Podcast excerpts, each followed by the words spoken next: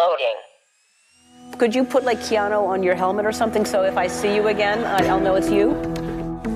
People enjoy the Keanu Reeves. That's very nice. That is nice. Thank you. for mispronouncing your name. I was saying Keanu or something. It's Keanu. Is Yes, that yes. correct? I love movies.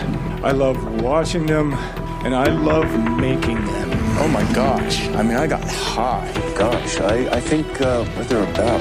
Are we in the Matrix? Keanu Reloaded. Hallo und herzlich willkommen bei Keanu Reloaded. Heute nicht mit dem Antichrist, aber mit mir, Christiane. Und wer sitzt da drüben? Ich bin's, der Julius, hallo. Wolltest du nicht noch eine geile Anspielung auf den Film bringen? äh, ich bin. Ach nee, komm, da fällt mir jetzt spontan nichts ein. Aber vielleicht, ja, da drüben am anderen Ende der Leitung, in dem teuflischen Moloch Deutschlands sitzt wer? Äh, Daniela Ishorst. Hallo. Schön, Kommen dass aus Babylon. Ja, genau. Ja, äh, voll cool, dass du heute bei uns bist, weil du hast dich ja bei uns gemeldet, weil du unbedingt über diesen Film mit uns sprechen möchtest. Und ich glaube, wir werden heute herausfinden, warum das der Fall ist und was dir an diesem Film so gefällt. Aber vielleicht magst du erst nochmal dich selbst vorstellen. Woher könnte man dich kennen, wenn man so in der Podcast- oder Internetwelt unterwegs ist? Ähm, ja, gerne. Also, mein Name ist Daniela. Ich wohne nicht in Babylon, sondern in Berlin. Aber vielleicht ist das sicher ziemlich ähnlich, man weiß es nicht. Ich mache sonst auch noch Podcasts und zwar im Moment nee, gerade pausiert einiges, aber eigentlich den Projekt Kaktus Podcast mit meinem Partner Christian Steiner zusammen und sehr unregelmäßig das Plauschgewitter. Und ansonsten kennt man mich vielleicht von Twitter und Instagram noch, äh, wo ich gerade sehr viel über BTS äh, schreibe.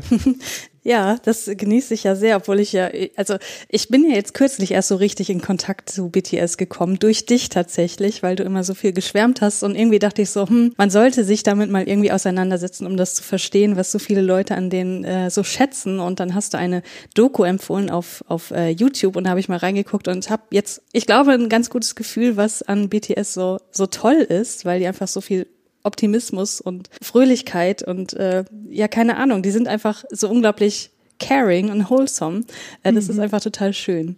Äh, Ja. ja. da hast du ja auch schon eine Folge drüber gemacht, die ich tatsächlich auch nochmal gehört habe. Ja, die fand ich auch sehr gut. Ja. Oh, das freut mich.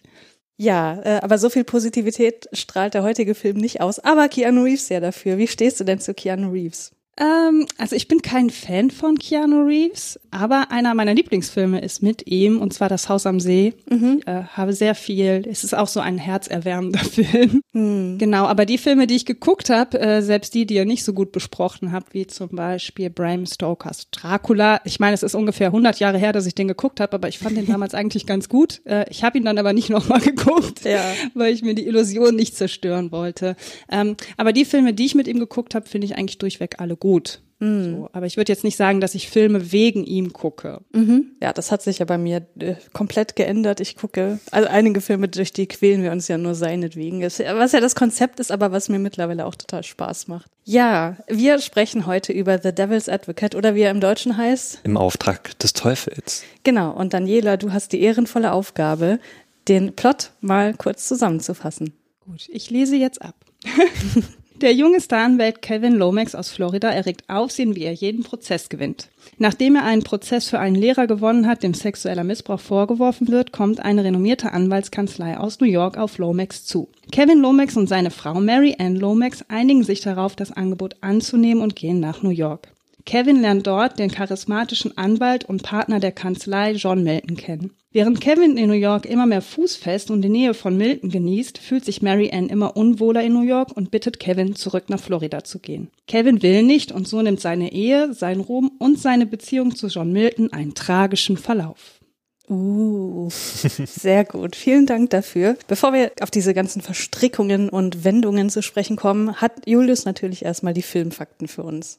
Genau. Also, ähm, ja, wir sprechen ja heute über Im Auftrag des Teufels, also The Devil's Advocate, im Original ein Film aus dem Jahr 1997. Der Film hatte seine Premiere am 13.10.1997 in den USA und der deutsche Kinostart erfolgte dann am 22.01.1998. Es handelt sich bei dem Film um einen US-amerikanischen Mystery-Thriller mit Horrorelementen. Ähm, als Regisseur haben wir hier den Taylor Edwin Hackford. Das ist ein US-amerikanischer Regisseur und Filmproduzent. Ähm, Hackford wurde 1944 in Santa Barbara geboren. Er besuchte die USC School of Cinema Television und begann auch seine Karriere dann erstmal mit, mit Dokumentation und auch Fernsehproduktion. Er etablierte auch im Fernsehen dann so Rock'n'Roll-Sendungen und ähm, erhielt sogar auch äh, mehrere Preise für seine Dokumentation und auch seine journalistischen Beiträge. Ähm, unter anderem gewann er dadurch auch zwei Emmy Awards und mit seinem ersten Kurzfilm Teenage Faser aus dem Jahr 1978 wurde er sogar mit einem Oscar ausgezeichnet. Ich habe mal rausgesucht, was so bekannte Filme von ihm sind. Also zum Beispiel kannte ich jetzt den Film Dolores mit Kathy Bates. Das ist so eine Stephen King-Verfilmung. Mhm. Dann noch Life Proof mit Mac Ryan und Russell Crowe. Und auch das Biopic, also das sollte wohl der bekannteste auch sein, neben im Auftrag des Teufels, also das Biopic äh, Ray über die Soul-Legende Ray Charles mit Jamie Foxx. Mhm. Und ähm, Hackford ist auch seit 1997 mit Helen Mirren verheiratet. Ach, guck an. Habt ihr irgendwas anderes davon gesehen, was du gerade genannt hattest? Ja, Dolores kenne ich. Ich kenne nur Proof of Life oder Life Proof. Ich weiß jetzt hm, nicht, hm, ob das eine der deutsche Armname und der andere der. Ja, ich hm. glaube, der hat noch einen deutschen Titel, aber ich, ja. Ah, ja. ich kenne gar nichts davon. Auch nicht Ray? Hast du? Nee, habe ich auch nicht. Aber ich muss auch gestehen, Ray habe ich auch noch nicht gesehen. Aber Ach ja, warum, warum müsste ich, diese nee, nee, aber ich hatte, Frage? Nein, nein, das war jetzt nicht vorwurfsvoll, aber weil das ja schon ein recht bekannter Film Ja, ja, das stimmt. Aber ich müsste den auch nochmal nachholen. Ja, Schande mhm. über mich. Aber interessant, dass wir den alle drei nicht geguckt haben. Ja. Weil das fiel mir auch direkt ins Auge, wo ich dachte, ach ja, den habe ich immer noch nicht mhm. geguckt. Das ja. stimmt, ja. Ja, genau. Äh, dann äh, komme ich noch zu den äh, Drehbuchautoren. Äh, da waren zwei dafür zuständig, beziehungsweise drei, weil eigentlich der Film basiert auf einem äh, Roman, also The Devil's Advocate, der ähm, auch 1997 erschien und von Andrew Niederman ist. Ähm, aber dann zwei Drehbuchautoren haben das dann noch abgeändert und ja, zu einem Film halt dann umbearbeitet. Und das waren hier in dem Fall Jonathan Lampkin. Der war auch schon für einige Episoden zuständig zu der Serie ähm, 21 Jump Street. Dann auch noch zu Filmen wie zum Beispiel Lethal Weapon 4 oder auch Shooter, das ist ein Film mit Mark Wahlberg. Und dann noch haben wir noch den Tony Gilroy, der ist etwas bekannter, der war nämlich auch zuständig für diese Bourne-Filme. Und dann zum Beispiel auch Michael Clayton, also das war dieser Film mit äh, unter anderem George Clooney und auch, äh, wie heißt er? Keine Ahnung. Ich ja, hier, die so nicht. wandelbar ist, die Schauspielerin. Charlize Theron? Nein, nein, die. Tilda Swinton? Tilda Swinton, genau, vielen Dank. die hat ja auch ihren Oscar dafür bekommen. Ähm, und auch sogar für Star Wars Rogue One war er zuständig. Ach, okay. Hm. Also schon ja eher Leute, die eher so im Action-Genre eigentlich Eigentlich schon, sind. genau. Also eigentlich nicht so für so Anwaltsfilme wie jetzt hier oder ja. Ja, so was Vergleichbares. Komme ich dann noch zu der Musik. Ähm, da war der James Newton Howard zuständig. Das ist recht bekannter ähm, Filmkomponist und Musikproduzent. Der schrieb äh, unter anderem auch die Titelmusik zu der Erfolgsserie Emergency Room und auch mehrere Soundtracks zu Disney-Filmen, wie zum Beispiel Dinosaurier, der Schatzplanet oder Atlantis. Oder halt auch zu großen Filmen wie äh, zu Peter Jacksons King Kong, Tribute von Panem, Fantastische Tierwesen. Hier sehe ich noch zusammen mit Hans Zimmer, schrieb er sogar noch die Musik zu der Dark Knight Trilogie von Christopher Nolan. Wenn ich jetzt an die Musik dieses Films denke, fällt mir irgendwie so gar nichts mehr ein, aber ich glaube, mhm. ich fand es beim Sehen eigentlich ganz angenehm. Ja, ist mir jetzt auch nicht negativ oder auch super positiv aufgefallen. Ja. Weißt du noch, wie du das empfunden hast, Daniela? Ähm, ähnlich wie Julius. Also ich kann mich jetzt an nichts wirklich erinnern, wo ich sagen würde, boah, das war so catchy, dass ich das mm. noch im Kopf habe. Ähm, aber sie ist mir auch nicht negativ aufgefallen. Also scheint sie ganz okay zu sein. Also ja. sonst neige ich nämlich schon auch gerne dazu, den Soundtrack nochmal zu hören äh, von mm, Serien ja. und Filmen. Und das hatte ich jetzt bei so. dem Film nicht. Ja, ja. Ja, ähnlich ging mir das auch mit der Kamera. Die war jetzt für mich auch nicht so ja, herausragend. Da war nämlich der Andrzej Bartkowiak zuständig, ein polnischer Kameramann und auch Filmregisseur. Und der hat auch schon die Kamera gehalten bei Filmen wie zum Beispiel Zeit der Zärtlichkeit von Martin Scorsese, Falling Down oder halt auch Speed, den wir auch schon mal besprochen haben. Ah, okay. Ja, ich muss sagen, ich fand das alles total solide. Also irgendwie hm, auch sehr ja. konventionell, aber ähm, da gab's halt so ein paar Shots, gerade so in dem Büro dann von dem Milden, wo ich dachte, ja, okay, das sieht jetzt schon ziemlich ja. geil aus, aber das lag halt auch an der Ausstattung und an den visuellen Effekten und so weiter. Aber mir sind jetzt keine wirklich ikonischen Shots irgendwie in Erinnerung. Naja, vielleicht die Shots über die Stadt, also die mochte natürlich. Aber das, Mhm. ja, es äh, ist jetzt auch nichts so herausragendes. Ja. Also, die haben mir schon recht gut gefallen. ne? Aber ansonsten ist mir jetzt nicht so viel aufgefallen dabei. Ja. Wie ging's dir da, Daniela? Ähm, ich fand eher auch auffällig die Drehorte. Also ich finde, der Film sagt auch ganz viel über die Stadt New York aus. Auch diese, dieses riesen Apartment, in dem sie da gedreht haben Ja. oder wie sie auf dem Dach dann stehen. Aber mir sind auch keine, also ich fand, der lebt eher von den Drehorten und tatsächlich auch von den Hauptdarstellenden als jetzt von der übermäßig guten Musik oder Kamera. Ich finde, solide trifft's auch total. Ja. Okay, äh, komme ich dann zu den ja, HauptdarstellerInnen erstmal. Da haben wir natürlich Keanu Reeves, der spielt den Kevin Lomax. Wir haben hier natürlich auch noch einen ganz großen ähm, Darsteller, nämlich Al Pacino, der spielt den John Milton. Ähm, der ist ein US-amerikanischer Schauspieler, Filmregisseur und Produzent. Ähm, ja, die meisten kennen ihn wohl mit der, also oder verbinden ihn mit der Rolle des Michael Corleone aus Francis Ford Coppolas äh, Der Pate-Trilogie. Und dadurch wurde er auch dann 1972 weltbekannt. Ja, und er spielte natürlich in einigen Klassikern mit. Also ich will jetzt hier nicht alle aufzählen, aber so die bekanntesten sind wohl Scarface, äh, Heat oder auch Kalitos Way. Und 1993 äh, hat er dann noch mit dem Film Duft der Frauen ähm, seinen Oscar bekommen. Ich glaube, für der Pate war das auch, da hat er auch schon seinen Oscar bekommen. Ja, wie, wie findet ihr den El Pacino so als Schauspieler? Guckt ihr den gern? Es kommt halt immer drauf an. Also der neigt auch manchmal schon so zum Overacting. Ähm, auch in dem Film äh, ist es manchmal hart an der Grenze. Man sieht ihn schon mal schon sehr stark an, wenn er so eine, so eine Bösewichtrolle hat. Ne? Dann lässt er das schon sehr raushängen. Aber ja, ich muss halt sagen, der ist halt fast immer gut, finde ich. Also zum Beispiel auch in Scarface ist er mir sehr krass aufgefallen. Also er hat dann eine sehr, also da ist er wirklich sehr impulsiv und auch angsteinflößend. Oder auch in der Pate fand ich auch seine Wandlung eigentlich ganz interessant. Also ich schaue mir den gerne an, wenn er mal irgendwo mitspielt. Ich gucke diesen Film tatsächlich nicht wegen Keanu Reeves, sondern wegen Al Pacino.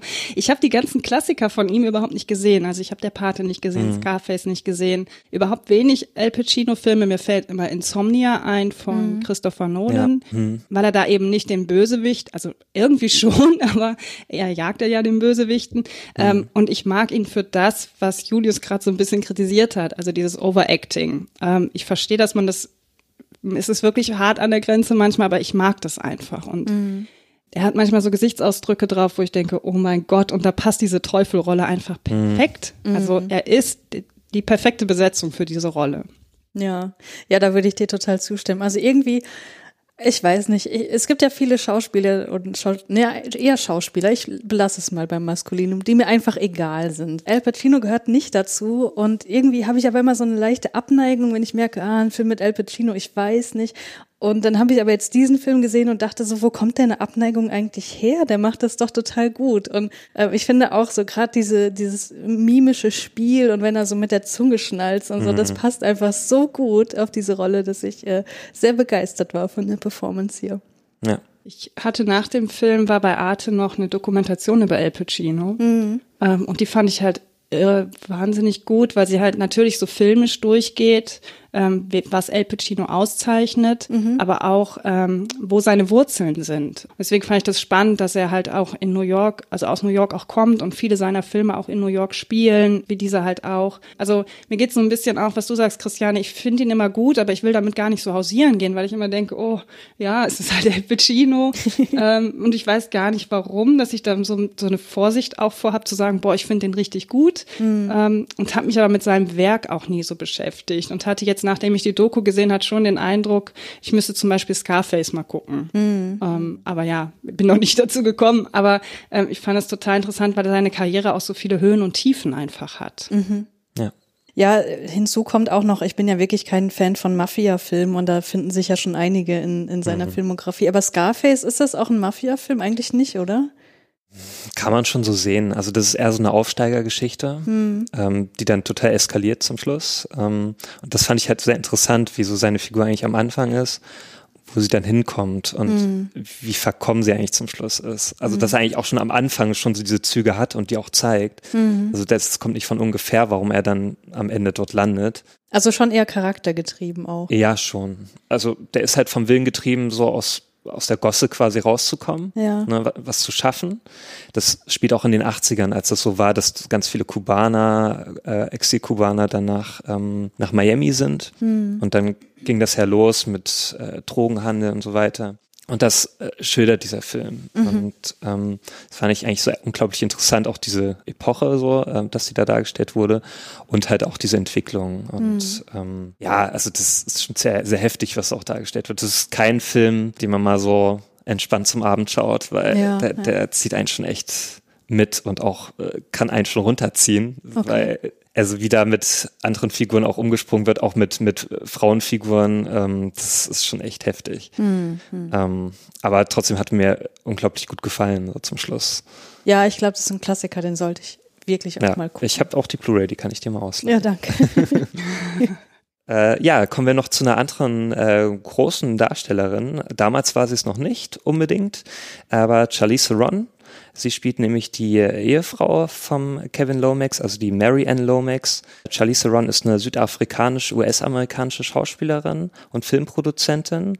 Sie war auch anfangs eher für so diese ja, schöne Frau neben den äh, männlichen Hauptdarstellern festgelegt, wie zum Beispiel auch in Gottes Werk und Teufels Beitrag oder Sweet November, den wir auch später noch besprechen, ähm, machte dann aber 2003 mit der Rolle der Serienmörderin Aileen Wuornos in dem Film Monster auf sich aufmerksam, wofür sie auch dann den Oscar als beste Hauptdarstellerin bekam. Mit der Rolle wurde sie auch für mich bekannt. Ja, Den habe ich auch. deswegen dann angeschaut. Und sie hat ja dann danach sehr große Rollen gehabt, also wie zum Beispiel Mad Max Fury Road, auch zum Beispiel dann in, in Atomic Blonde oder Tully oder auch in so Franchises wie Fast and Furious hat sie ja dann auch irgendwann eine Rolle gehabt. Apropos Mad Max Fury Road, da hat ja Daniela meine Lieblings-Podcast-Folge zu aufgenommen. Ja, die, die habe ich auch gehört, die war sehr gut. Ja, toller Film. Ja, ja, kommen wir noch zu den NebendarstellerInnen. Da haben wir noch zum einen Jeffrey Jones, der spielt nämlich den Eddie Bazoon. Also das ist auch so ein Eddie Basun, das war ein Kollege in der Ja, ja. Anwaltskanzlei. Genau, der so ein bisschen so diese Machenschaften da durchzieht. Ähm, er ist auch ein US-amerikanischer Schauspieler. Die bekanntesten Filme, also die mir selber so bekannt sind, sind zum Beispiel Amadeus, der übrigens auch ein sehr guter Film ist. Dann äh, Beetlejuice oder auch Sleepy Hollow. Also auch in einigen ähm, Aber ist auch eher so ein typischer Nebendarsteller. Stimmt, genau. Also den habe ich jetzt, also ich habe auch geschaut, ob der mal in so bekannten, also mal Hauptrollen hatte, hatte er nicht unbedingt. Also zumindest nicht, die mir so die bekannt ganze sind. Zeit zu erinnern, welche Rolle er in Sleepy Hollow hatte. Äh, ist auch schon sehr lange her, dass ich den geschaut habe. Ich könnte es jetzt Hm. auch nicht mehr sagen. Aber in Amadeus ist er mir noch bekannt, so vom Gesicht her. Hm. Ja, und dann haben wir noch äh, Conny Nielsen. Sie spielt die Christabella Andreoli. Sie ist eine dänische Schauspielerin und äh, im Auftrag des Teufels war auch tatsächlich so ihre erste große Rolle, in der sie dann mitwirkte. Es folgten dann auch größere Filme nach dieser Rolle, wie zum Beispiel Gladiator oder Mission to Mars oder auch in den DC-Filmen Wonder Woman oder Justice League übernahm sie dann die Rolle von der Königin Hippolyta. Und äh, Nielsen war von 2003 bis 2012 noch mit dem Metallica-Schlagzeuger Lars Ulrich liiert, der auch ebenfalls aus Dänemark stammt. Komme ich noch zu ein paar Trivia-Fakten? Oder Ja, habt ihr noch was zu sagen? So. Nö, mach mal Trivia. Okay, genau. Also wie auch in anderen Filmen, wir hatten das ja auch schon in anderen Filmen, die wir besprochen haben, dass ähm, mit der Besetzung, dass da mal was ab abgeändert wurde. Auch so war das hier in dem Film. Nämlich ursprünglich waren unter anderem Brad Pitt, John Cusack oder auch Edward Norton für den Kevin Lomax vorgesehen. Ich weiß nicht, also hm, ich glaube, bei Brad Pitt hätte es noch gut gepasst. So. Aber hätte Brad Pitt nicht äh, Al Pacino dann doch, doch zu sehr die Show gestohlen vielleicht? Das kann gut sein. Ich meine, er hat ja auch in einem, in einem anderen Film den Teufel auch gespielt, ne? Insofern. Ach ja, hier in Joe. Black, ne? Ja. Ist doch, nee, den ich Tod. glaube, das, den ich Tod. glaub, das war auch so zeitlich sehr nah beieinander. Ja. Ja, das ist auch irgendwie, das sind so typische 90er Jahre Stoffe, oder? Mhm, ja, so genau. Thriller mit so einem irgendwie übernatürlichen Element. Auch so mit Teufel, irgendwas. Ja, das war, glaube ich, auch recht angesagt damals. Ja. Ja. Ja, John Cusack, ich weiß nicht. Der hatte ja auch damals so seine Hochphase. Das kann gut, ja, hätte man sich auch gut vorstellen können, schon. Ja, ich weiß nicht, Edward Norton, vielleicht war der zu schwierig. Edward Norton gilt ja auch als sehr schwieriger äh, Hm. Darsteller, Okay. der am Set ab und zu mal so, naja, sich daneben benimmt wohl. da ist ja äh, Keanu Reeves komplett das Gegenteil. Ja, der hat nämlich auf einen Teil seiner Gage Ja, äh, verzichtet. den Fakt wollte ich auch noch bringen. Ja, sorry. Sehr nobel von Keanu. Und äh, Joel Schumacher sollte zuerst die Regie führen. Also Joel Schumacher kennen ja auch viele, ähm, also durch, wie ist das? Batman? Ja, die Batman, also dieser ganz schlecht, also diese zwei schlechten Batman-Filme. Also zumindest finde ich die jetzt nicht so super toll.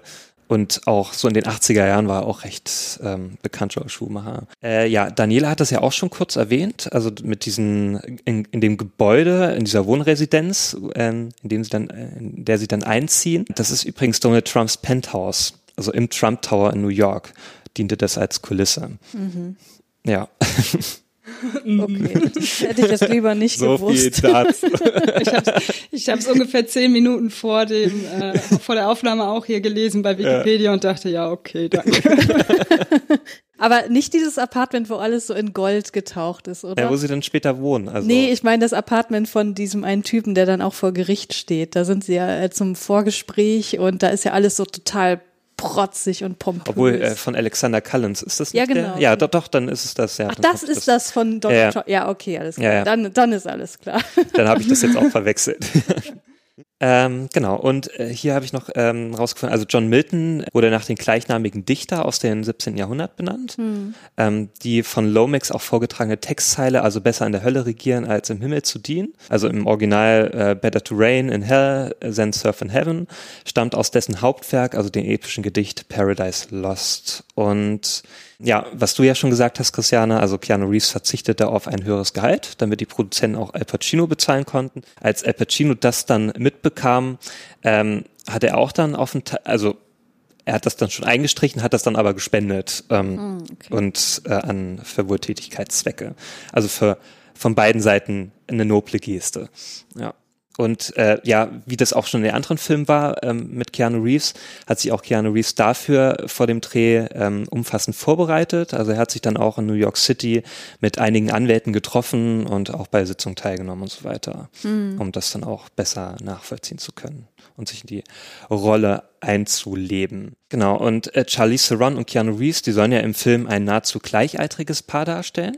In echt sind die zehn Jahre auseinander. Also während des Drehs war Keanu Reeves 31 Jahre alt und Charlize Theron gerade mal 21 Jahre. Okay, wow. Also sie war schon richtig jung noch damals. Lustig fand ich auch noch, also es gibt einen Film, der wurde in Deutschland unter dem Titel Im Auftrag des Teufels 2 veröffentlicht. Das war im Jahr 2006, so direct to DVD. Ähm, und der Film heißt im Original The Covenant. Brotherhood of Evil und der hat halt nichts mit dem Original zu tun. Das war halt auch, was oftmals so war in der Vergangenheit, dass dann einfach Filme so geclaimed wurden mit irgendwelchen äh, Titeln, damit man die dann besser verkaufen kann. Aber vielleicht ist das ja die Fortsetzung von Brotherhood of Justice, den wir hier schon besprochen haben. Das kann gut sein. Naja, kleiner Witz am Rande. Ja, und äh, noch abschließend, der Film spielte bei einem geschätzten Budget von 57 Millionen Dollar, weltweit knapp 153 Millionen Dollar ein. Also man kann schon sagen, das war schon ein kleiner Erfolg. Das war's mit den Filmfakten. Ja. Äh, Daniela, hast du noch Trivia oder äh, irgendwas äh, so an, an kleinen Infos, die du gern teilen möchtest? Ähm, Gar nicht. Mir ist nur gerade was aufgefallen, was mir vorher noch nie bewusst war, dass dieser Film, also ich kenne die anderen Schauspieler mal mehr oder weniger vom Sehen, ähm, aber dass der Film tatsächlich für mich, merke ich jetzt nach drei oder vier Mal gucken, tatsächlich fast nur aus den Hauptdarstellenden besteht. Das war mir, bis Julius den Cast so durchgegangen ist, gar nicht so wirklich bewusst. Das fand ich jetzt ganz interessant. Wenn ich an den Film denke, dann ist mir so dieser Plot mit diesem Kallen, den du gerade erwähnt hast, der ist mir, der entfällt mir auch immer wieder, dass es, dass es da noch Ja. diesen anderen Fall gibt, wo er dann überlegt, doch zurückzutreten und so, weil das macht irgendwie nicht so richtig das Hauptthema aus. Halt. Nee, hat mich auch in dem Film nicht so sehr interessiert, muss ich sagen. Na gut, aber wir kommen ja jetzt dazu, was uns besonders interessiert hat. Und das würde mich von dir, Daniela, natürlich besonders interessieren, weil du ja gesagt hast, du möchtest diesen Film gern besprechen. Und äh, du hast ihn auch schon mehrmals gesehen. Ähm, wie kam es dazu? Was hat der für dich für eine Bedeutung? Und äh, ist es ein Lieblingsfilm von dir? Da würde ich gern so ein paar Eindrücke hören. Ähm, mir ist jetzt so bei der Rückschau auf die, also ich glaube, ich habe ihn drei oder viermal geguckt und beim ersten Mal bin ich halt so reingestolpert irgendwie in den Film. Also ich habe den nicht bewusst ausgesucht, habe gesagt, ich will jetzt diesen Film gucken, sondern wahrscheinlich lief der irgendwie im Fernsehen oder sowas. Und für mich war halt Al Pacino als John Milton so herausragend. Da Ich dachte, mein Gott, der ist ja wirklich das Böse durch und durch, aber gleichzeitig auch so, es hat so was Anziehendes Ja. ähm, sowas, so, so ein Spiel mit was Gefährlichem, was ich irgendwie total spannend, aber auch abstoßend finde. Und ich glaube, dieses Verhältnis, in dem ich mich beim ersten Mal gucken so bewegt habe, diese Anziehung und dieses Abgestoßensein, das fand ich total interessant. Mhm. Ähm, und ich habe den Film dann ein paar Mal geguckt, aber jetzt ganz, ganz lange nicht mehr. Und ich glaube, wenn ich ihn vor fünf oder sechs Jahren gesehen hätte oder vor vier, hätte ich den richtig scheiße gefunden. und jetzt, heute, weiß ich nicht, ob das dem Regisseur klar war, aber ich habe den heute auf so einer feministischen Sicht geguckt und dachte, hm, also irgendwie nach den ganzen MeToo-Debatten, die wir hatten und dieses Nicht-Glauben Opfern von sexualisierter Gewalt, ähm, hat der Regisseur für mich irgendwie ein feministisches Film geschaffen, ohne es vielleicht selber zu merken. Hm. Und ich finde interessant, dass der Film sich für mich so bewegt, also zwischen erst diese Anziehung zu der Rolle des äh, ähm, Anwalts, äh, dann dieses Scheiße finden, weil er irgendwie so viel Gewalt gegenüber Frauen verherrlicht, in Anführungsstrichen und jetzt irgendwie ein paar Jahre später zu sagen, na ja, aber wenn man ihn zum Beispiel aus der Sicht von der Ehefrau Mary Ann guckt, ist es ein ganz anderer Film, als wenn man ihn aus der Sicht von John oder Kevin guckt. Mhm. Und der Film hat sich für mich einfach über die Jahre immer wieder verändert. Und jetzt habe ich gerade so einen Punkt, wo ich denke, eigentlich ganz schön feministisch, dieser Film. Ja, das würde ich natürlich noch ein bisschen genauer erfahren, äh, was du damit meinst, weil ich glaube, das ist äh, ein sehr ambivalenter Film, den man so und so lesen kann, was vor allem auch mit dem Ende zu tun hat. Aber da kommen wir ja dann äh, im Verlauf noch hin. Aber äh, lass uns doch nochmal einsteigen mit der ersten Szene oder der, den ersten paar Szenen ähm, dieser ersten Gerichtsverhandlung. Weil da dachte ich auch, als ich das gesehen habe, und ich habe den ja tatsächlich vor ein paar Wochen das erste Mal gesehen, dass das schon irgendwie, also so unfassbar aktuell wirkte, weil was da stattfindet im Gerichtssaal ist ja so eine Täter-Opfer-Umkehr. Also dem Kevin Lomax, dem wird ja bewusst, dass sein, äh, den Typen, den er verteidigt, dass der schuldig ist.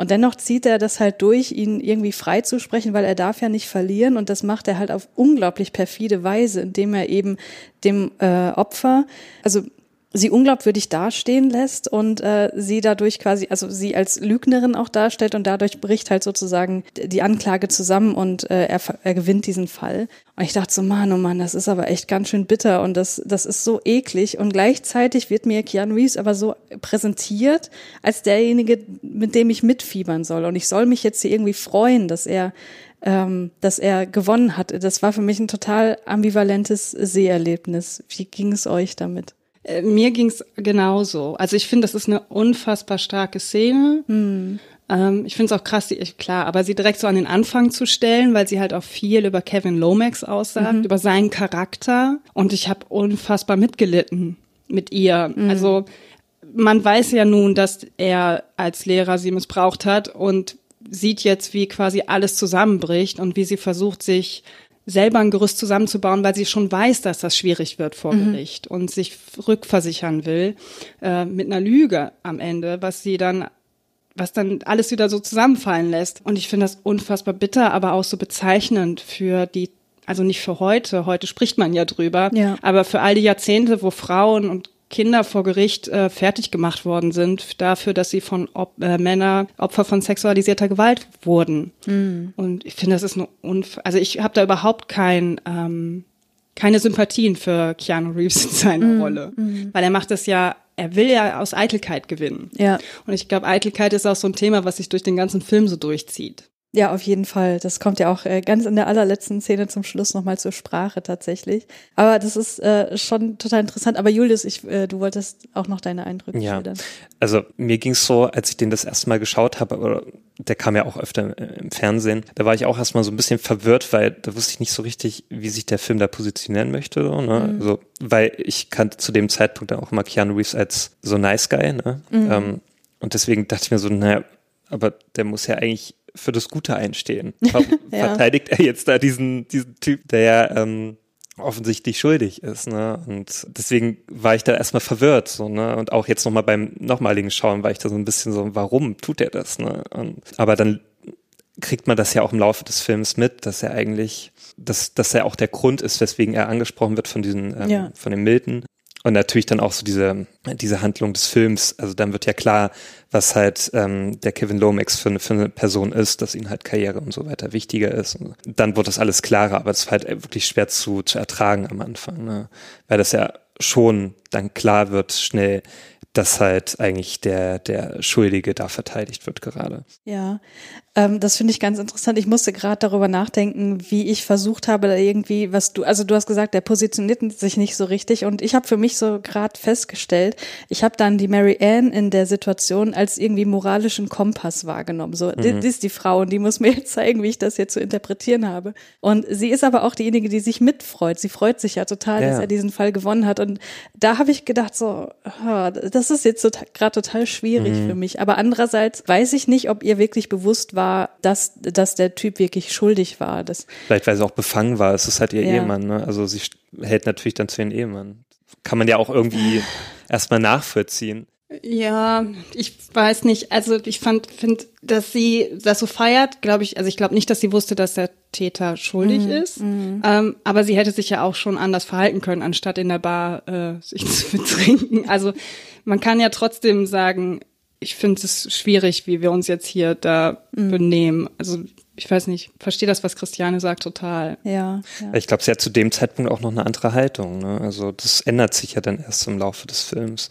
Da, also am Anfang des Films ist ja auch wirklich noch sehr auf Erfolg aus. Ne? Und dass ja auch zum Beispiel die, die Mutter von den Kevin Lomax, dass sie ja auch seine Frau nicht so akzeptiert, ne? weil sie ja auch da merkt, dass, dass sie oder halt auch ihr Sohn, dass sie da auf dem Weg zusteuern, hm. der ihr nicht so gefällt. Ja, das stimmt. Sie wird schon positioniert als eine, als eine Person, die irgendwie schon äh, leicht zu verführen ist von den hm. dunklen Mächten, sage ich mal, die ja tatsächlich sich dann auch manifestieren und so weiter. Aber letztlich ist ja sie diejenige, die dem widersteht. Und darunter leidet sie ja dann total. Ja. ja. Aber ist sie wirklich diejenige, die sich verführen lässt? Weil ich habe eher den Eindruck, dass sie, sie steht halt darauf, Karriere zu machen. Sie will ja selber auch Karriere machen. Genau, also das meinte ich mit, sie wird inszeniert als diejenige, die die Karriere, äh, also Karriere geil ist und deswegen auch erstmal das total feiert, was da am Anfang geschieht. Aber eigentlich im Kern ist sie ja dann doch diejenige, die das, also wo, wo die Verführung quasi fehlschlägt. Ah, ja. Weil sie, sie bekommt, sie kriegt ja den ganzen Luxus und so, aber merkt halt, dass das ja. eine Welt ist, mit der sie eigentlich nichts zu tun haben möchte. Das ist eigentlich eine interessante Charakterentwicklung. Also sie hat auch kaum noch Aufgaben dann. Ne? Also sie hat ja selber dann nichts mehr zu tun. Also sie steht ja auch selber dann überhaupt nicht mehr im Mittelpunkt. Ähm ja, ob das jetzt ihr Ziel ist, weiß ich nicht so richtig, aber sie, sie, sie schafft es halt hinter die Fassade zu blicken. Sie ist mhm. ja diejenige, die auch die, die Monsterfratzen und so weiter ja. sieht und merkt, wie widerwärtig das eigentlich ist, was so in ihrer Umgebung geschieht. Ja, ja. aber ich finde es auch interessant bei ihr, dass sie sich damit nicht zufrieden gibt, so dieses, äh, so die Frau neben dem erfolgreichen Mann zu sein. Ne? Also die anderen Frauen finden das ja total in Ordnung. Ne? Mhm die sagen ihr das ja auch ständig, ne, wie, wie toll das ist und so weiter. Und sie, man merkt ja schon sehr früh, dass sie dann anfängt, sich da Aufgaben zu suchen, weil sie einfach nicht damit klarkommt. Ja. ja. ja, das ist ein interessanter Aspekt, über den ich noch gar nicht so richtig nachgedacht habe. Also was eigentlich hier äh, für Frauenrollen uns angeboten werden und äh, gut oder schlecht ähm, dargestellt werden. Ich weiß, ah, ich habe so ein bisschen ein Problem mit, äh, sie hat nichts zu tun und die anderen Frauen finden das gut, weil ähm, ich, weiß, ich weiß gar nicht, ob die anderen Frauen das wirklich gut finden, weil äh, also es sind ja einfach keine klassischen Hausfrauen in dem Sinne, die sich irgendwie passiv mhm. in eine Rolle reinbegeben, weil sie halt auch einfach so teuflische Elemente haben und einfach das machen, worauf sie Bock haben. Oder wie hast du das wahrgenommen, Daniela? Ähm, ich ich merke gerade, dass ich darüber nachgedacht habe, dass ich das auch irgendwie geil finde, wenn ich einen Mann hätte, der so reich ist. ja, ich, ich habe gerade so über die, was du gesagt hast, Christiane, über diese Charakterentwicklung nachgedacht, ähm, mhm. die Mary Ann da durchmacht. Und ich glaube, wenn man da so ein bisschen den Fokus drauflegt, aus ihrer Sicht diesen Film zu gucken, dann bin ich immer noch ambivalent ihr gegenüber, mhm. ähm, weil sie zum einen das Opfer wird sowohl ihr, von ihrem Mann als auch von dem John Milton, aber auf der anderen Seite trotzdem versucht, immer für sich einzustehen. Mhm. Und am Ende geht sie genauso wie dem Mädchen aus der ersten Szene, ihr wird einfach nicht geglaubt. Und Kevin treibt so seine Karriere und das alles so voran und will sich lieber mit den anderen schönen und tollen Leuten umgeben und verliert seine Frau total aus dem Blick. Mhm. Und sie versucht aber trotzdem, finde ich, zu einem gewissen Maß sich daraus zu befreien und schafft es Mhm. dann halt nicht. Aber ich meine, sie hat auch einen übermäßigen Gegner. Also Ja, ja. gegen den Teufel zu bestehen, äh, ist, glaube ich, schon sehr schwer. Auf jeden Da Fall. muss man, glaube ich, schon so bibelfest sein wie Kevins Mutter. Oh ja, das stimmt. Das ist ja auch noch eine ganz interessante Wendung, äh, welche familiären Bande sich dann daraus ergeben. Und das führt mich auch zu der Frage, ähm, die ich total zentral finde und wo ich eure Meinung auch gern hören würde. Ist denn Kevin Lomax böse? Weil er wird ja schon von Anfang an irgend, also schon als böse charakterisiert. Ne? Er sorgt ja für diesen Freispruch, obwohl er weiß, dass der Angeklagte schuldig ist und ähm, das, was wir gerade besprochen hatten. Aber wenn man dann auf das Ende blickt, und wir spoilern ja hier alles, ne? Also es stellt sich ja heraus, dass er der Sohn des Teufels ist und seine bibelfeste Mutter, ähm, keine Ahnung, hat vielleicht irgendwie dafür gesorgt, dass er diese keine Ahnung, äh, Teufelsgene nicht so stark, also nicht, nicht so super stark durchkommen und er irgendwie eine gewisse Ambivalenz vielleicht doch noch hatte und äh, dann nutzt er ja am Ende den freien Willen, um den Plan des Teufels zu durchkreuzen. Und irgendwie, äh, ja, hat sich für mich durch den Film hinweg immer wieder die Frage gestellt, ist er jetzt moralisch wirklich komplett verkommen oder äh, wie ambivalent ist er eigentlich noch und was sagt mir das Ende? Also irgendwie, ähm, also ich fand das Ende total gut. Das hat mich total überrascht. Ich habe damit überhaupt nicht gerechnet, dass er dann da Suizid begeht. Ähm, das fand ich total, also großartig, so inszenatorisch. Aber so richtig weiß ich nicht, was ich aus ihm machen soll. Also ich würde den jetzt nicht als böse einschätzen, ähm, den Kevin Lomax. Aber er ist ja der Sohn des Teufels. Also muss er nicht total böse sein? ja, aber als er das Angebot bekommt, ne, also, also als dann John Milton so anbietet quasi so, ne, hier kommen, wir machen gemeinsame Sache und ne, wir führen das hier alles weiter, dann entscheidet er sich ja dagegen. Also wenn er wirklich böse wäre, dann würde er sagen, ja, okay, gut, alles in Ordnung, mache ich weiter. Dann bin ich noch zu größeren äh, fähig und habe ich noch viel mehr Erfolg, weil das steht ihnen ja offen. Also es wird ihnen ja sogar angeboten. Ne? Und der John Milton hat ja die ganze Zeit damit gelockt, mit diesen, hier, das könntest du haben, ne, wenn Ja. du jetzt so weitermachst. Aber er entscheidet sich ja aktiv dagegen.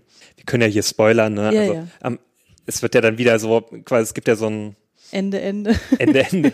Also wo dann alles wieder so zurückgesetzt wird, quasi zu dem Zeitpunkt, als er sich da die Hände wäscht nach diesem oder vor dem Prozess. Dann entscheidet er sich ja dagegen, dann nicht, äh, also den, den Prozess zu verlieren, so und nicht diese große Karriere dann anzustreben, so, weil er dann Aber doch durch seine Eitelkeit kriegt der Teufel ihn ja dann doch wieder. Ne? Also er sagt ja hier, äh, er wird ja von dem Reporter angesprochen und hier soll, Stimmt. darf ich nicht eine Story Ja, über okay. dich machen und Das dann geht er ich- ja doch wieder drauf Das ein. habe ich jetzt so ein bisschen, ja, okay, das habe ich jetzt übersehen, äh, das, das stimmt. Ja, aber trotzdem hat er sich ja erstmal da, erstmal, als er wusste, wer derjenige ist, als er sich offenbart hat, der Teufel, ne? er wusste das ja nicht ähm, bis zu dem Zeitpunkt, ist er auf den Teufel reingefallen, so, ne, auf diese Verführung. Und als er dann das offenbart hat, also als dann das Böse sich offenbart hat, dann hat er sich ja dagegen entschieden. Deswegen denke ich mir, naja, so wirklich aktiv böse ist er halt nicht. Er wurde halt nur überlistet. So. Und das wurde er zum Schluss dann auch wieder. Also er ist vielleicht sehr leicht beeinflussbar. Das kann man vielleicht sagen. Also ich finde, Julius macht's Kevin Lomax ein bisschen zu leicht, weil, also ich glaube, von Grund auf böse sind ja die wenigsten. ja, ja, ja. Es gibt bestimmt Menschen und viel, auch viele Menschen, die von Grund auf böse sind, aber nur böse sind ja die wenigsten. Mhm. Aber wenn Kevin Lomax wirklich ein guter Mensch wäre, würde er in der ersten Szene nicht das Mädchen, äh, also die, nicht den Prozess für den Täter äh, gewinnen. Mhm. Und auch am Ende durch die, diese, er, wird verführt und er weiß nicht, dass das der Teufel ist, aber er geht ja trotzdem immer weiter mit. Und er hätte ja viel häufiger schon äh, den Weg einschlagen können und sagen können, bis hierhin und nicht weiter und tut es nicht. Und er sieht daneben, wie seine Frau leidet, die sich am Ende umbringt. Ähm, und da finde ich schon, also ich sehe Kevin Lomax schon mehr böse als gut, auch wenn er am Ende vielleicht auch aus so einer komischen Sicht, er weiß jetzt, dass sein Vater der Teufel ist und sagt dann, oh Gott, das ist ja wirklich schlimm, das kann ich jetzt nicht mehr machen. Ja. äh, geht davor aber den ganzen Weg mit ihm mit und ich würde schon sagen, dass es auch viele böse Anteile hat, Ja. auch gerade seiner Frau gegenüber. Ja. Also ich habe natürlich die Frage auch bewusst provokant gestellt, weil ich, ich, ich bin eine Person, ich wehre mich immer dagegen, dass Menschen äh, quasi, also ich wehre mich gegen Schwarz-Weiß-Bilder und dass Menschen von Grund auf böse sind, finde ich total schwierig. Andererseits haben wir hier halt sozusagen den Teufel in Person, wo man das so kulturhistorisch natürlich reinlegt und ja. er ist halt der Sohn davon. So, und äh, ich äh, gehe total mit, äh, mit allem, was du gerade gesagt hast, Daniela, und wenn ich jetzt nochmal drüber nachdenke, über diesen zweiten Fall, der uns da präsentiert wird, da wird das ja eigentlich nochmal viel deutlicher, weil äh, dieser Typ, der Cullen, der halt irgendwie im Geld wirklich schwimmt, also dieser, dieser Prunk, der ist ja wirklich pervers, was da ausgestrahlt wird in seiner Wohnung. Und dann hat er halt auch noch, ich weiß nicht genau, was da vorgefallen ist, aber seine, seine Frau umgebracht und oder seine Tochter, das weiß ich nicht mehr genau. Und der soll ja auch wieder freigesprochen werden dafür. Ähm, deswegen wendet er sich ja an diese hammergeile Kanzlei. Und diesen Fall will Kevin ja unbedingt übernehmen auch. Und da sagt ja sogar äh, hier El Pacino zu ihm so, ähm, kümmere dich lieber mal erst um deine Frau, der geht's gerade schlecht. Hm. Und er sagt, nee, nee, das mache ich nach dem Fall. Und das ist ja eigentlich so, eigentlich der Punkt, wo, also wo, wo man nicht mehr wirklich von moralisch guten Entscheidungen Ja, wäre eigentlich kann. moralisch, ja, integer, äh, sag ich mal. Ähm, dann würde er eigentlich eher dann sich anders entscheiden, richtig, ja. ja. Ja, dann hätte er auch diesen Job gar nicht angenommen. Also wie Richtig. gesagt, das hätte ja. schon viel also früher also eingesetzt klar, müssen. Ja. Aber ich sag mal so, im Kern ist er jetzt kein, kein wirklich böser Mensch. So, ne? Aber er hat halt einfach zu viele falsche Entscheidungen und ja, und schlechte Entscheidungen getroffen. Ja, und hat dann einfach nicht auf sein gutes Gewissen gehört. Ne? Ja. Er ist nicht der empathischste am Tisch, das ja. muss man halt feststellen. das, das stimmt. Ja. Ich würde noch gern einen Moment bei Kevin bleiben, weil er, äh, also wir haben ja gerade das Ende schon angesprochen, dass er sich dann äh, dagegen entscheidet, mit seiner Schwester den Antichrist zu zeugen äh, indem er sich dann auch umbringt. Und ich habe mich gefragt, ob, äh, da denke ich jetzt vielleicht auch wieder ein bisschen zu konkret, aber ähm, wenn er halt sagt hier, also wenn Al Pacino sagt hier, ich bin der Teufel und du bist übrigens mein Sohn und deine Mutter und bla, wir hatten mal ein Verhältnis und ob Kevin da irgendwie klar geworden ist, okay, du hast mich nie wegen meiner Leistung hier irgendwie angeworben, sondern das ist einfach reine Vetternwirtschaft gewesen, dass das quasi auch wieder so ein bisschen Hass in ihm ausgelöst hat, um sich dann gegen seinen Vater zu wenden. Habt ihr das so hm. verstanden? Habe ich jetzt gar nicht so drüber nachgedacht, aber Nee, ich hatte ehrlich gesagt auch nicht. Ja, es eigentlich könnte ein guter Punkt sein und das macht es eigentlich noch irgendwie macht ihn noch verkommen eigentlich. Nee, aber äh, das wäre für mich ein Punkt, wo ich sagen würde, okay, das kann ich wiederum ein bisschen nachvollziehen, so, weil eigentlich will man ja für seine Leistung anerkannt werden. Aber macht es auch nicht besser sein Charakter, so, weil, weil ich mir denke, dann hat er ja nicht so entschieden, weil er halt noch ein, gut, äh, so ein gutes Gewissen hat oder sowas, soweit der moralische Kompass noch so einigermaßen intakt ist, sondern ja, weil es auch wieder nur auf seine Karriere so, ne? Äh, Ach, du meinst jetzt quasi ähm, der freie Wille nicht als ich habe hier noch einen genau, Funken, weil so sein Stolz verletzt war. Okay, ja, ja, das, deswegen. Und das macht es dann noch verkommener eigentlich, so dass er nur so, so, nee, du hast mich gar nicht genommen wegen meiner Leistung. Und, ja. Also können wir äh, zusammenfassen, der äh, Kevin ist schon sehr, sehr niederträchtig in allem eigentlich. Ja, kann man schon so sagen. Also zumindest wenn der Punkt dann so stimmt. Äh, ja. das macht es noch schlimmer eigentlich, ja. Hm. Und dann äh, Keanu Reeves in dieser Rolle zu sehen, der ja eigentlich meistens so diese Good Guy-Rollen hat, so das, ja. Und im Grunde kommt er ja die ganze Zeit, also man hat ja vordergründig nicht so das Gefühl, dass der jetzt so voll das Arschloch ist. Und man hat ja manchmal äh, hat man ja so Rollen bei irgendwelchen Filmen, wo man so gleich weiß, okay, das ist so ein Riesenarschloch, ne? Und er mhm. zieht das auch die ganze Zeit durch, die, die Person. Aber bei Keanu Reeves, der kriegt das ja gut hin, dass man trotzdem so, so denkt, na ja, der ist ja eigentlich ein ganz netter. Ja. Aber ist er ja eigentlich nicht wirklich. Ja, das, das stimmt, ja. Das, Weil er halt so eine Ausstrahlung hat, ne? Vielleicht, deswegen ist auch das Casting eigentlich ganz gut gelungen. So. Ja, finde ich. Weil man hat mit Keanu Reeves assoziiert man immer halt diesen Good Guy. Auch mhm. damals schon, ne? Weil auch bei, bei, Speed war er halt der Good Guy-Typ, bei Dracula, ne? Und, und, die ganzen Filme, die wir schon besprochen haben, da war halt auch immer meistens so der, der tolle Typ, der sich für das Gute eingesetzt hat und mhm. hier halt mal nicht. Ich merke gerade, wie ich mich frage, ob diese Rollen, also es gibt ja diese Pole zwischen John Milton als Teufel und Alice Nomax als die Mutter, die Bibelfeste, die ja auch in einer Szene in der, in der Kirche ist und auch mhm. versucht, Mary Ann zu retten und auf mhm. ihren Sohn einredet. Ich frage mich gerade, ob man das vielleicht auch als Scheidungsgeschichte, ihn als Kind zwischen diesen beiden Polen sehen kann, weil er kennt seinen Vater überhaupt nicht. Er erfährt ganz am Schluss erst, wer sein Vater ist, der mhm. plötzlich ihn mit Liebe überschüttet, in Anführungsstrichen, mhm. und für ihn da ist und Aufmerksamkeit schenkt.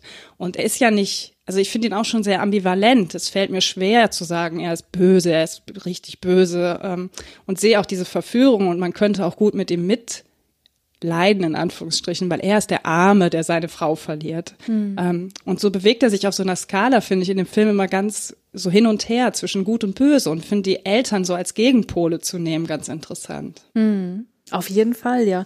Die Mutter, also generell ist ja auch eine total interessante Figur, bei der ich mich gefragt habe, ist denn diese Bibelfestigkeit vielleicht auch ein äh, Coping-Mechanismus, also ein ganz aktiver Coping-Mechanismus, weil sie merkt, sie ist auch anfällig für diese Verführung, sonst hätte sie sich ja wahrscheinlich auf die Affäre auch gar nicht einlassen können mit dem, äh, mit dem John Milton.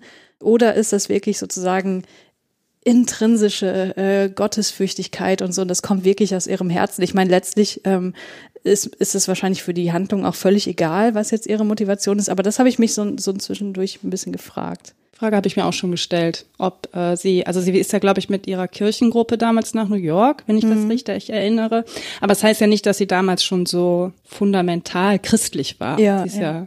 Und die Frage habe ich mir auch gestellt, ob das aus dieser Affäre herauskommt, um ihren Sohn vielleicht auch zu schützen. Ja, ich finde es aber trotzdem total gut inszeniert, weil ich hatte nie das Gefühl, dass mir jetzt irgendwie hier äh, klar gemacht werden soll, hier, ihr müsst euch mit äh, christlichem Glauben gegen den Teufel schützen. Also es ist irgendwie überhaupt kein Propagandafilm geworden, was man auch total leicht hätte machen können. Ne? Ja ich möchte gerne noch einen, einen weiteren Punkt zu sprechen kommen und äh, das wäre John Milton und du hast das gerade schon am Anfang gesagt, äh, Daniela, so dieses Spiel mit Verführung und Lust und äh, Sexualität und so und irgendwie will man ja auch mit dem John Milton äh, Zeit verbringen, der ist ja einfach total charmant und ah, der kann einem alles äh, geben, was man möchte, weil er einfach so unglaublich reich ist und so weiter. Und äh, ich finde das ja, äh, ich finde das super spannend, dass wir die wirklich wirklich bösen Taten, die er begeht, hier vorrangig die Vergewaltigung von Mary Ann, überhaupt nicht sehen. Ähm, das wird ja quasi nur uns erzählt und wir sehen halt sozusagen das, das Resultat, also ihren mit Wunden übersäten Körper in der Kirche und dass sie halt äh, darunter auch Suizid begeht. Was macht ihr damit? Also ähm, ich finde es halt total spannend, dass, also, dass es so inszeniert ist, dass wir ihn trotzdem irgendwie geil finden sollen und das wirklich Böse von uns weggehalten wird, was ja irgendwie auch so diese äh, Faszination der Teufelsfigur an sich ausmacht, oder? Ähm, ähm, ich habe mich gefragt tatsächlich in der Vorbereitung der Sendung, ob John Milton vielleicht äh, für das Patriarchat ausstehen kann, mhm. weil die Taten, die er begeht, wie du sagst, die sehen wir nicht. Alles findet im Verborgenen statt zu Hause. Ähm, niemand spricht darüber. Und wenn Mary Ann darüber spricht, glaubt ihr ihr Mann nicht, weil er war mhm. ja die ganze Zeit mit John Milton zusammen. Und das ist für mich auch wieder so ein MeToo-Moment wie am Anfang ist. Man sagt, ja, das kann ja überhaupt gar nicht sein, weil. Mhm. Ähm, und gleichzeitig merke ich aber, während ich Kevin Lomax sage, ja, der hat auch schon sehr viel böse Anteile und weiß, was John Milton alles macht, fällt es mir total schwer zu sagen, ja, das ist ein Böser, mhm. er der Teufel ist. Ja, äh, ja. Es gibt nichts Böseres auf der Welt als den Teufel. Ähm, und es fällt mir trotzdem schwer, auf diese Taten zu blicken. Ähm, und finde interessant, was du sagst, ist mir vorher nie aufgefallen, dass man sie auch nie sieht. Man sieht ihn immer nur das Gute tun. Mhm. Wenn er zum Beispiel mit Mary Ann auf der Veranstaltung ist und ihr die Haare so hoch nimmt und ihr über ja. die Schulter spricht, oh mein Gott, ich denke, oh ja, bitte. und dann schneidet sie sich die Haare ab und äh, streitet sich ein paar Tage später mit ihrem Mann und er sagt, du hast dir sogar die Haare abgeschnitten, was ist los mit dir? Mhm. Ähm, ja, man sieht immer nur das Gute. Das ist interessant. Das ist mir vorher nie aufgefallen. Ja, und dann gibt's ja noch diese Szene in der U-Bahn, wo er dann äh, mhm. diese zwei Typen, die sich über ihn aufregen, dass er da irgendwie viel Platz einnimmt, die, die macht er ja total fertig, wo man auch denkt so, boah, was für ein cooler Typ, ey. Es hat ja. er natürlich mit seinen Mind-Reading-Abilities äh, gemacht, aber trotzdem irgendwie total cool. Und äh, ja, und dann kriegen wir sozusagen im äh, Hinterrücks äh, präsentiert, dass er eben die Mary Ann vergewaltigt hat und äh, misshandelt hat. Und es ist äh, äh, gerade mit diesem MeToo-Gedanken total spannend. Dass, ähm, und da sehe ich jetzt äh, dann doch etwas deutlicher dieses feministische Potenzial, dass der Film uns möglicherweise sagt, hier, ich präsentiere euch den, das absolut Böse und trotzdem werdet ihr ihm auch ein bisschen verfallen. Ähm, also diese, diese Unfähigkeit, das Böse vielleicht sehen zu wollen und sehen zu können, was sich ja, äh, was viele Leute dann in der Realität ja auch ähm, ausnutzen einfach. Ja. Ja, und das auch zu verurteilen. Ne? Mhm. Also man sieht es nicht äh, bei John Milton, man weiß es aber trotzdem. Mhm. Und mir fällt es trotzdem schwer, das zu verurteilen. Und das ja. finde ich total spannenden Aspekt. Ja, und dann äh, verbunden mit diesem Ende, wo er dann ja äh, doch nochmal sozusagen aufersteht und wir erst überlegen, oh Gott, war das alles nur ein Traum, na ein Glück, ach nee, er ist doch wieder da und verführt Kevin ein zweites Mal. Das, da kann man natürlich jetzt total viel reinlegen, was der Film vielleicht auch gar nicht so richtig intendiert hat, aber ähm, wir führen ja immer wieder diese Debatten über Cancel Culture und so und dass es die eigentlich gar nicht gibt und wer wird denn wirklich gecancelt? Also die Leute verdienen weiterhin Geld, über die wird weiterhin gesprochen, die werden weiterhin gecastet und so weiter und das ist ja eigentlich äh, eine ganz schöne Spiegelung dieses Gedanken, auch wenn es vielleicht nicht intendiert ist, fällt mir gerade auf. Ja, ich glaube ohnehin, dass das so interessant an Filmen, die älter sind. Ähm wenn man einen Film von 1997 heute guckt, hat der Regisseur vielleicht ganz andere Dinge vorgehabt ja. als das, worüber wir heute sprechen. Ja, ähm, ja und ich finde, das macht der Film, das macht den Film für mich auch aus. Es gibt Filme, die altern total schlecht, die kann man sich einfach nicht mehr angucken, weil man denkt, mhm. boah, das geht ja alles gar nicht. Und irgendwie schafft es der Film, eine Frauenrolle als Opfer darzustellen, auch an, ich muss auch die ganze Zeit darüber nachdenken, dass äh, Charlie Theron zu der Zeit erst 21 war und zehn mhm. Jahre jünger als Keanu Reeves und finde das richtig zum Kotzen, wenn man auch an diese Szene denkt, wie sie da in der Kirche steht. Mhm. Äh, und es gibt auch viel wahrscheinlich zu verurteilen an der Darstellung. Mhm. Und trotzdem so ambivalent wie die Story ist, gucke ich auch auf diesen Film. Mhm. Ja, das ist total spannend, weil wir haben am Anfang gesagt im Vorgespräch ja so richtig komplex ist die Story jetzt nicht, ist ja eigentlich alles ziemlich stringent, aber dann äh, moralisch in so vielen Graustufen, obwohl uns hier mit Schwarz und Weiß eigentlich eine Geschichte erzählt wird. Das, äh, äh das äh, lässt mich diesen Film gerade noch mehr mögen, als ich das beim Schauen das Gefühl hatte. Ja, habt ihr noch Sachen auf eurer, äh, auf eurem Notizzettel, die ihr gerne besprechen möchtet? Ich habe noch zwei. Ähm, das eine ist, ich wollte es immer mal schon sagen, dieser Film ist schuld daran, wenn Leute mich fragen, welche Superkraft ich gerne hätte, dass ich immer antworte, ich würde gern alle Sprachen sprechen. Ja, Weil der Teufel alle Sprachen spricht und ich finde das einfach so mega geil, wenn er durch New York rennt, durch Chinatown und auf einmal Chinesisch spricht. Mhm. Oder wenn er in, ich weiß, es gab noch ein paar andere Szenen, er spricht dann so alle Sprachen und Kevin Lobeck mhm. steht immer ganz fasziniert da drüben und ich weiß noch, wie ich beim ersten Mal gucken und sagte, Gott, wie geil ist das denn? Stell dir mal vor, du kannst kannst irgendwo auf der Welt sein und du verstehst alle Leute. Mhm. Das finde ich Wahnsinn. Ja. Also ich glaube schon, allein das würde, würde bei mir auslösen, dass ich auch John, John Milton äh, bewundern würde. ja, gut, andererseits ist es wieder keine Kunst, ne? Er ist halt der Teufel. Ja, na klar. fällt ihm halt klar. zu. Aber wenn ich das, man weiß es ja nicht, ne? ja, Fall. ja, klar. Und da würde ich mir auch denken, wow, was, was für ein Typ, ey, der kann ja wirklich alles. Ja, ja. Wird es mir genauso gehen wie, wie Keanu Reeves ähm, Charakter. Also, ja, mhm. ich würde den auch alles glauben und Vermutlich, ja. ja. ja. Und du hast noch einen zweiten Aspekt. Ja, ähm, und zwar die Rolle von äh, Mary Ann. Ich habe das tatsächlich den Film dann sehr viel aus ihrer Sicht geguckt und fand zwei Dinge noch ganz spannend. Und zum einen ist das das Thema Kinderlosigkeit, mhm. was in dem Film thematisiert wird. Ich fand das eine interessante Entscheidung, das so auch in den Vordergrund zu stellen, dass sie kinderlos ist, ungewollt, ähm, mhm. ähm, dass sie gerne Kinder hätte.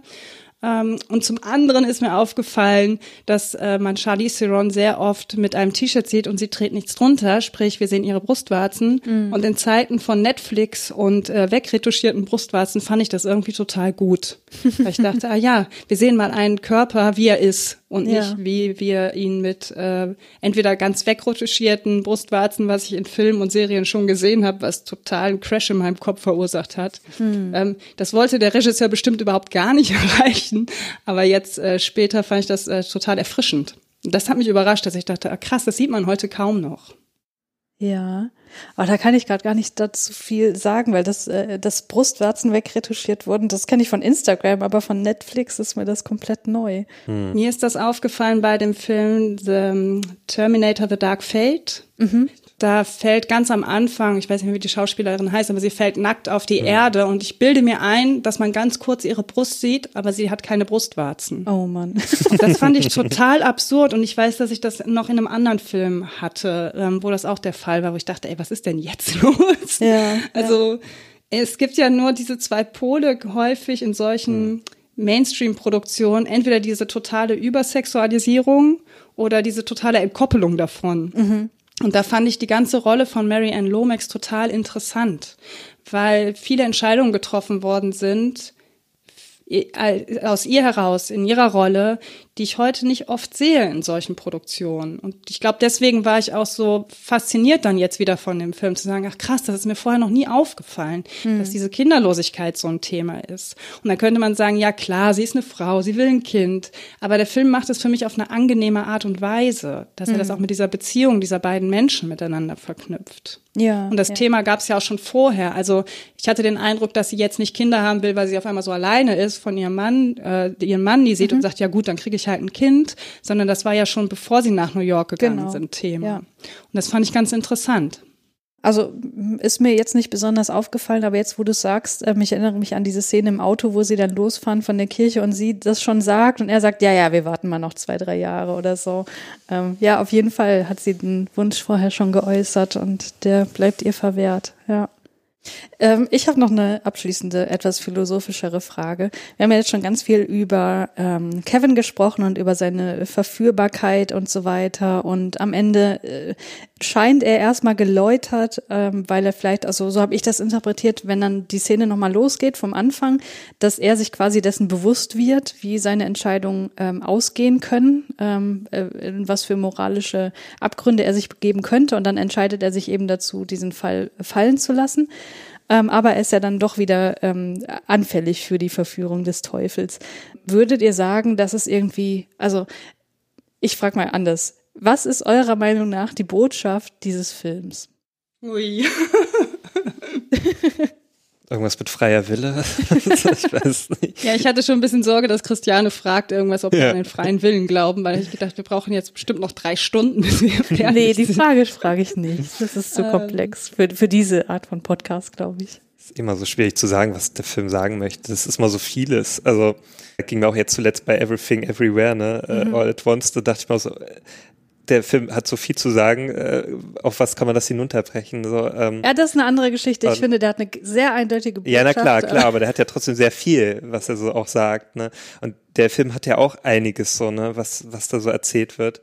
Ja, aber vielleicht runtergebrochen, ja, wirklich so dieses, der freie Wille und halt diese Verführung und ob man das auch eingehen würde, wenn man so vor so Menschen stehen würde. Es passiert ja einem im Leben auch, dass man so auf Menschen trifft die einen beeinflussen und dann vielleicht eher auch mal ins Negative, mhm. wo man sich so im Nachhinein fragt, also es fängt ja schon bei Beziehung an vielleicht, ne? Also dass man dann sich fragt irgendwann, warum ist man so eine Beziehung eingegangen? Also auch so toxische Beziehungen zum Beispiel, ne, kann man ja auch so auf diesen Film übertragen, dass man sich dann fragt, so, warum und dass das erst so im Nachhinein klar wird. Ne? Mhm. Und dass man um da rauszukommen, dass, dass, dass, dass der Partner sich erstmal offenbaren muss. Ne? Mhm. Und so kann man das vielleicht auch auf diesen Film übertragen. Mhm. Also ich glaube, dass weder Kevin, also Kevin hat, glaube ich, nichts aus der Geschichte gelernt und ich mhm. würde fast noch sagen, das fällt noch mehr auf bei Mary Ann, weil sie ja in dem, in dem ersten Teil, ähm, wo sie nach New York gehen, so sehr leidet, dass sie sich das Leben nimmt. Ähm, mhm. Und zwar aus einer Leidensgeschichte heraus.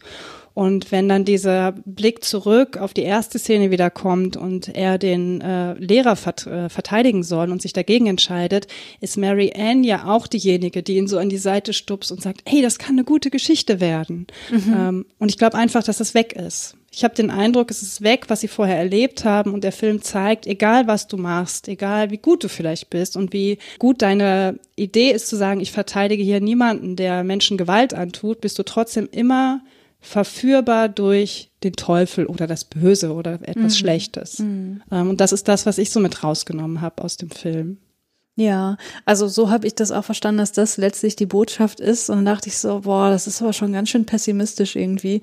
Ähm, also deswegen meine Frage, die für mich noch nicht so richtig geklärt ist, was, was man vielleicht auch gar nicht klären kann oder sollte, ob der Film wirklich so pessimistisch ist, haha, ihr Menschen, ihr seid so verführbar und ähm, man muss nur mit den Fingern schnipsen und dann begeht ihr böse Taten und vergesst irgendwie so, ja, die Menschlichkeit und seid nicht mehr in der Lage, altruistisch zu handeln. Oder ähm, ist dieser freie Wille dann tatsächlich die, die das, worauf der Film eigentlich hinaus will, dass man ja dennoch immer die Entscheidung hat und immer Verantwortung für seine Taten übernehmen kann und so weiter.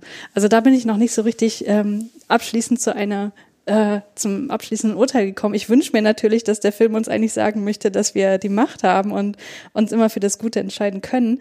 Aber vom Gefühl her, äh, gerade, also dieses Ende ist ja auch so ein bisschen, äh, wie er dann so nonchalant so lächelt und haha, jetzt habe ich dich wieder und Eitelkeit, bla bla bla.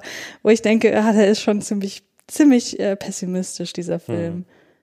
Wir wissen ja auch nicht, wie es weitergeht. Ne? Ja. Also wird ähm, Kevin dann von John durch ähm, gute Taten irgendwie weiterhin äh, verführt. Und das Ende ist trotzdem das gleiche. Das Hm. Ja. ist eine interessante Frage, aber wir wissen es ja nicht. Ja, Ich frage mich, genau. ob das dann immer so ein Loop ist. Also ob dann zumindest immer äh, sich auch ähm, Kevin Lomax immer für das Gute entscheidet oder ob er irgendwann wirklich ähm, Ja. den Teufel verfällt und dann hat dieser Loop ein Ende.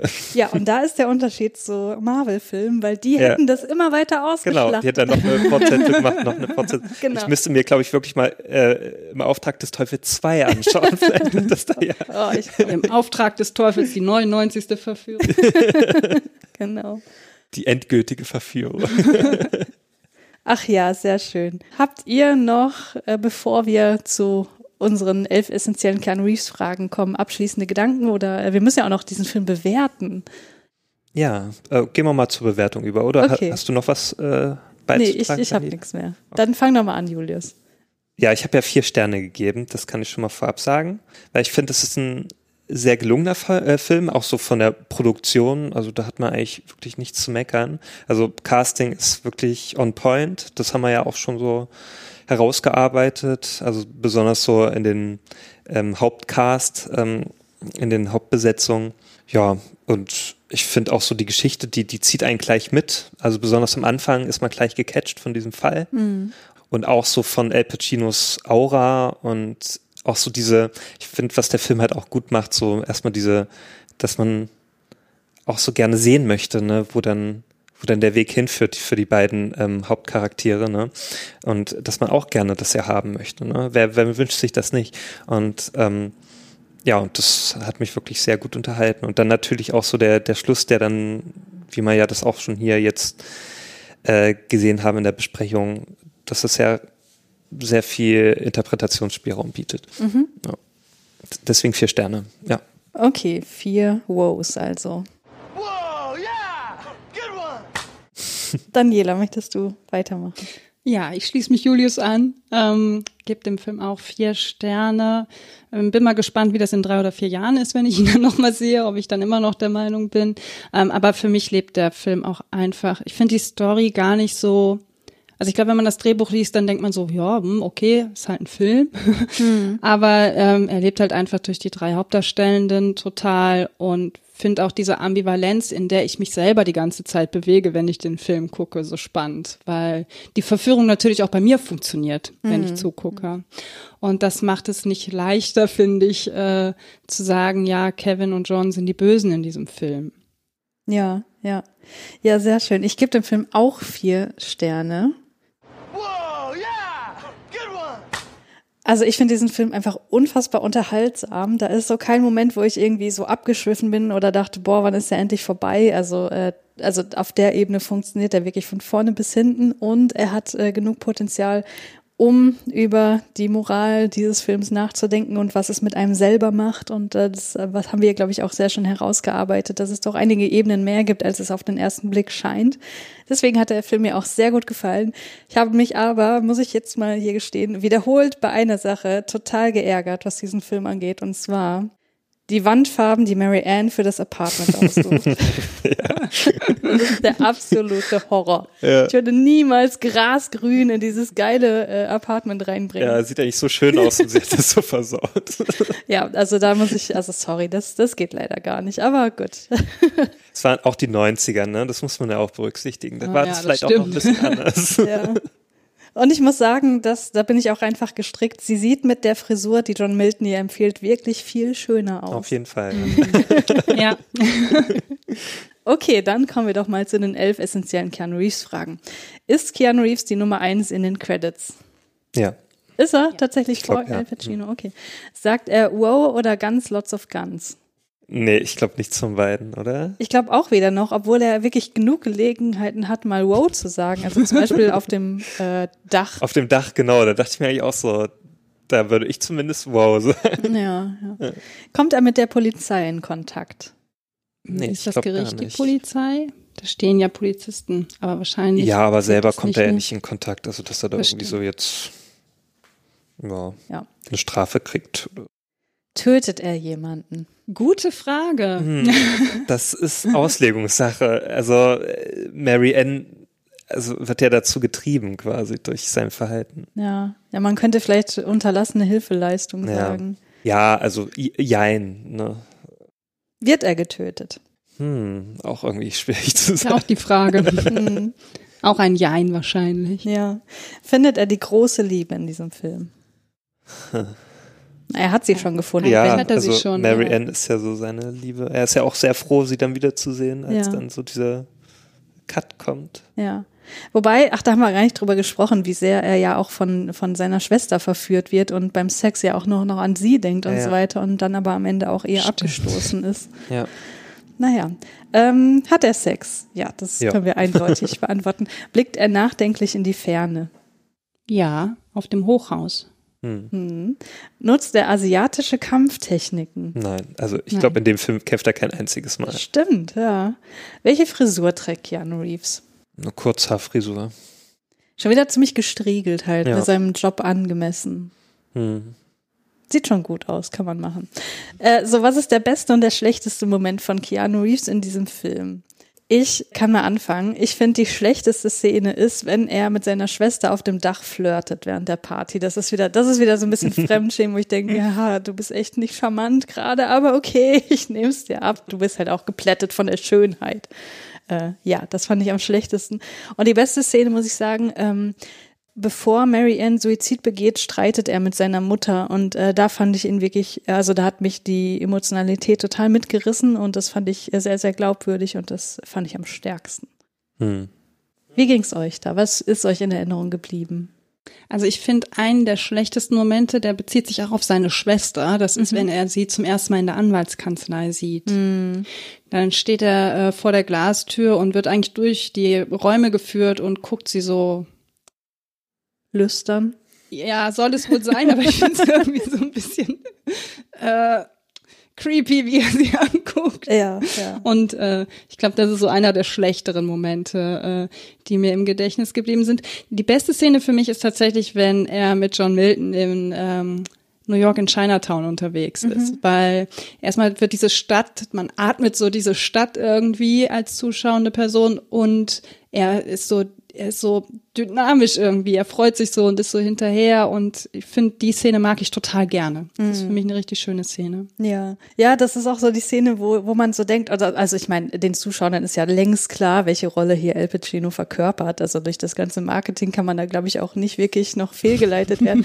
Aber das ist auch so eine Szene, wo ich dachte, ach guck, Mensch, der Teufel, der ist auch mit den Menschen so richtig in Kontakt, der ist doch voll freundlich, wo man so voll wieder für ihn rootet. Und eigentlich ist er, ja, ja, das, das, das, die, diese Verführung, das ist teuflisch.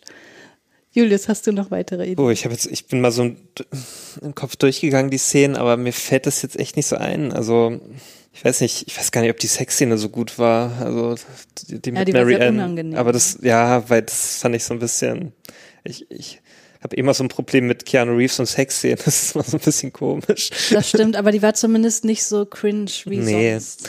Aber ich würde die jetzt auch nicht als schlecht bezeichnen. Also ich habe jetzt keinen Moment so gehabt, wo er so komplett Ausfall hatte.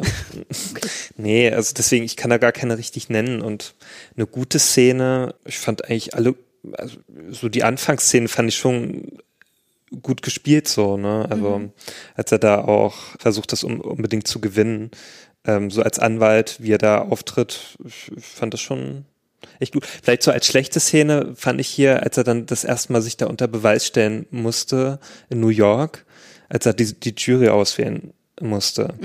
Und da fand ich so seine Argumentation so ein bisschen, so weil er dann sagt, ja, ich habe das so irgendwie im Gefühl, dass das so ist. Und wo ich mir dachte, ja, aber so. Ja, what? aber das soll dir einfach nur zeigen, was für ein geiler Anwalt er ist und was für eine Hammer Menschenkenntnis er hat. Weil Ja. er hat ja letztlich auch wieder recht. Es hat ja funktioniert. Aber es hat irgendwie nicht so, ich sag, dachte, also wenn ich davor gestanden hätte, hätte ich mir gesagt, ja, was erzählst du denn da für ein Blödsinn? Also, Ja, aber nee, da dachte ich auch schon so, Mhm. Mann, der Typ, der ist echt ein guter Anwalt. Also guter Anwalt, äh, er funktioniert gut, das meine Ja. ich damit. Ja. ja, wir sind beim letzten Programmpunkt. Ich habe beim letzten Mal vergessen, äh, den Keanu-Fakt aus dem Buch Keanu Oh, Forever nein, vorzulesen.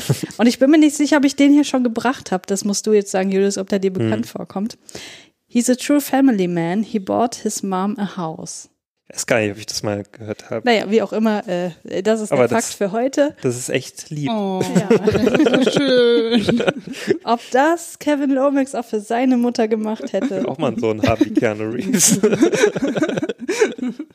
Ja, es hat mir sehr viel Spaß gemacht, hier mit euch über diesen Film zu sprechen. Äh, liebe Daniela, vielen Dank, dass du heute da warst. Ich hoffe, dir hat es auch Spaß gemacht. Ja, hat es. Ich äh, komme ja auch gerne nochmal wieder. Ja. Achso, genau. warst du auch hier am, das See am, äh, nee, das See am Haus. Das Haus am See. Ich wollte unbedingt das Haus am See, aber der war schon vergeben. Dann habe ich gedacht, ach, ich nehme im Auftrag des Teufels. Ja, aber wir, wir haben ja auch schon Folgen gehabt, wo mehrere Leute miteinander ins Gespräch gekommen sind. Äh, deswegen äh, habe ich Daniela nicht da noch mit eingetragen, weil ich dachte, das muss doch sein. Aber Also- du kannst natürlich gerne mitmachen. Ja, das Haus am See ist einer der Filme, die ich mir, ähm, also einer der ersten Filme, die ich mir auf DVD geholt habe, weil ich den auch so toll fand. Hm. Und dann habe ich ihn irgendwann nochmal geguckt und dachte, warum? Aber das, äh, da kommen wir dann zu gegebener Ich Zeit. habe den noch drauf. gar nicht geschaut, da bin ich mal gespannt. Ja, kann es auf jeden Fall sein. Äh, Daniela, wenn man äh, dir irgendwie im Internet folgen möchte auf sozialen Netzwerken, äh, darf man das und wenn ja, wo? Ja, das darf man gerne. Äh, ähm, auf Twitter at Daniela-Ishorst und ich glaube auf Instagram at Daniela Ishorst. Und Sehr schön. Ja, zwei unterschiedliche. Und ansonsten Projekt Kaktus oder Plauschgewitter gerne mal reinhören. Ja, vielen, vielen Dank. Äh, große Empfehlung für deine Podcast-Projekte auch. Und wir sehen uns beim nächsten Mal wieder. Zu welchem Podcast, äh, zu welchem Film? Also wenn wir jetzt hier die Reihenfolge richtig machen, nach Matrix, Ja. äh, dann kommt Helden aus der zweiten Reihe. Puh, ist das ein Kriegsfilm?